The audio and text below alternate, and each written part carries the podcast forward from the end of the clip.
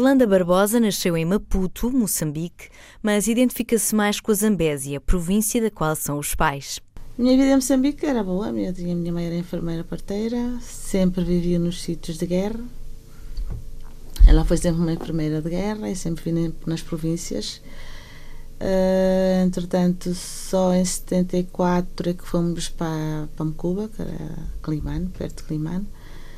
E em 80 viemos para, para Portugal. Os primeiros tempos em Portugal não foram fáceis. Vim com os meus pais, foi um bocado estranho uh, a adaptação, mas como eu vim com 14 anos, acho que foi muito mais fácil para mim nessa altura.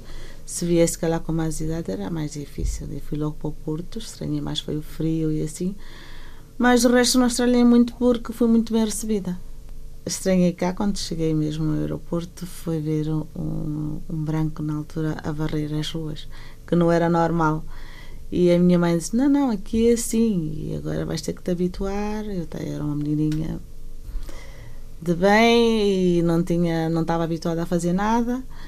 E a minha mãe disse: Olha, agora tens de te habituar, vais ter que fazer as tuas coisas, tens que ajudar arrumar a casa, tens que fazer as coisas e para mim isso foi um bocado mais difícil porque não estava habituada. Mas não foi por aí. Eu vim com 14 anos, fui para a escola, tive o problema de estar lá, ter feito lá o sétimo ano e quando vim para cá tive que ir outra vez para o quinto ano. E nessa altura a minha mãe era enfermeira parteira, ficou sem os documentos todos, tivemos que, quando nos passámos algumas necessidades, e eu tive que ir trabalhar logo a seguir. E desde que comecei a trabalhar com 15 anos, comecei por fazer limpezas né, no, no Palácio Cristal, eh, em garagens e durante o dia, por exemplo, ia às 4 da manhã e às 8 ia para a escola. A partir daí nunca mais parei, sempre estudei e trabalhei até, até me casar. Pronto, aos 20 anos uh, conheci o meu marido, casei-me e pronto, e só depois concluí o 12 ano, já há pouco tempo, quando foi as novas oportunidades. Orlando passou por vários trabalhos até conseguir realizar o seu sonho. Fui jardineira, tirei o curso de jardinagem, eh, quando tinha o curso de jardinagem, tenho curso de costura, e eu trabalhava em jardinagem, depois de ter feito o 12 ano, na altura, pronto, fui, fui, fui, fui para a secretaria, uh, tive como telefonista, mas não gostei por vários motivos, porque estava habituada a estar ao ar livre.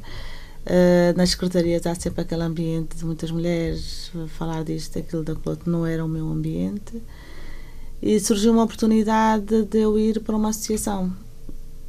Perguntei, havia a Associação Portugal Moçambique no Porto, que estava desativada na altura.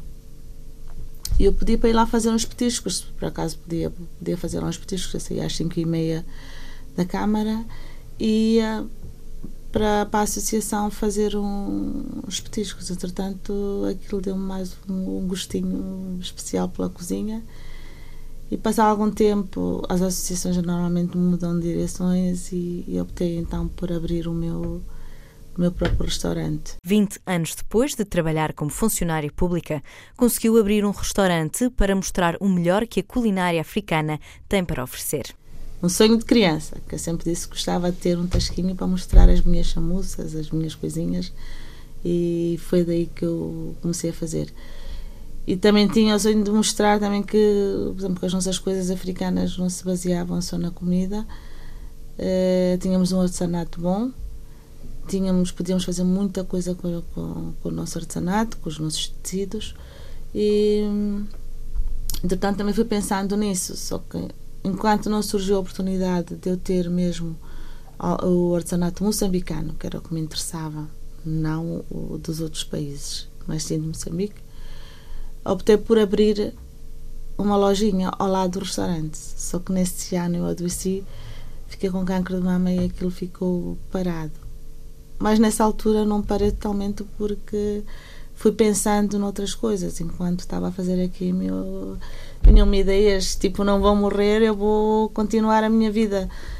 E neste momento tenho uma marca registrada com as coisas que eu faço.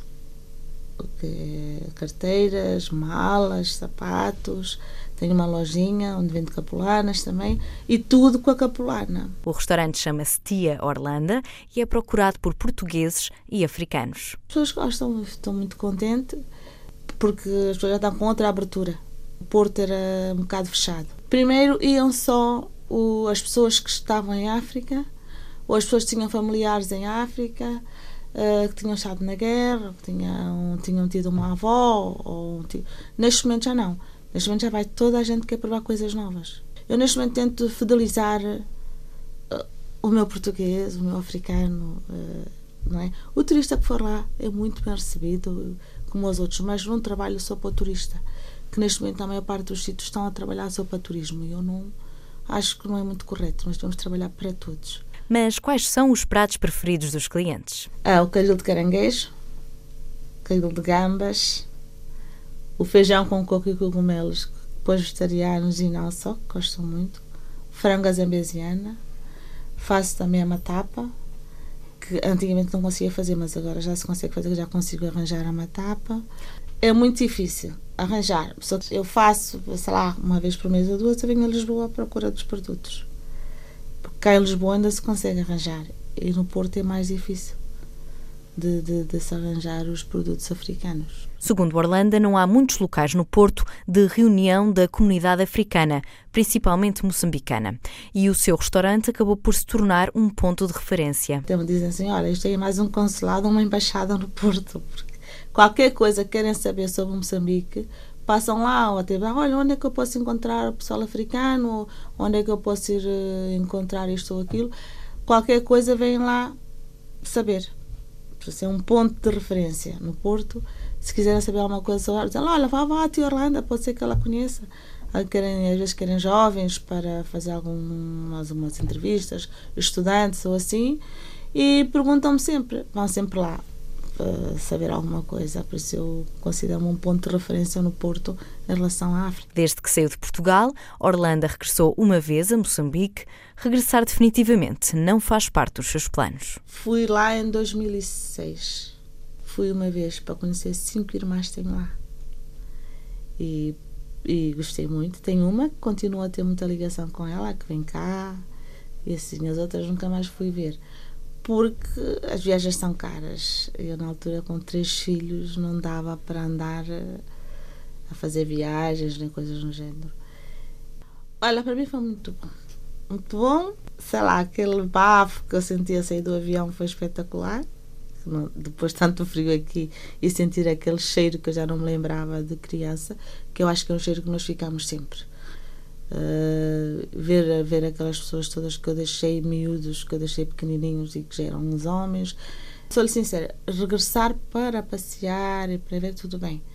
Visto que eu neste momento, eu vim com 14 anos, construí aqui a minha vida tenho aqui, neste momento, os meus alicerces. Tenho os meus filhos, netos, marido, casa, tenho tudo aqui. Eu não poderia abandonar tudo para ir para lá. Se eu tivesse possibilidades, poderia lá ir quase todos os anos para ir visitar a família. Mas mudar assim de um momento para o outro tudo, não. Só se fosse uma coisa bem segura, não é? Para eu poder deixar tudo para, para poder ir para lá.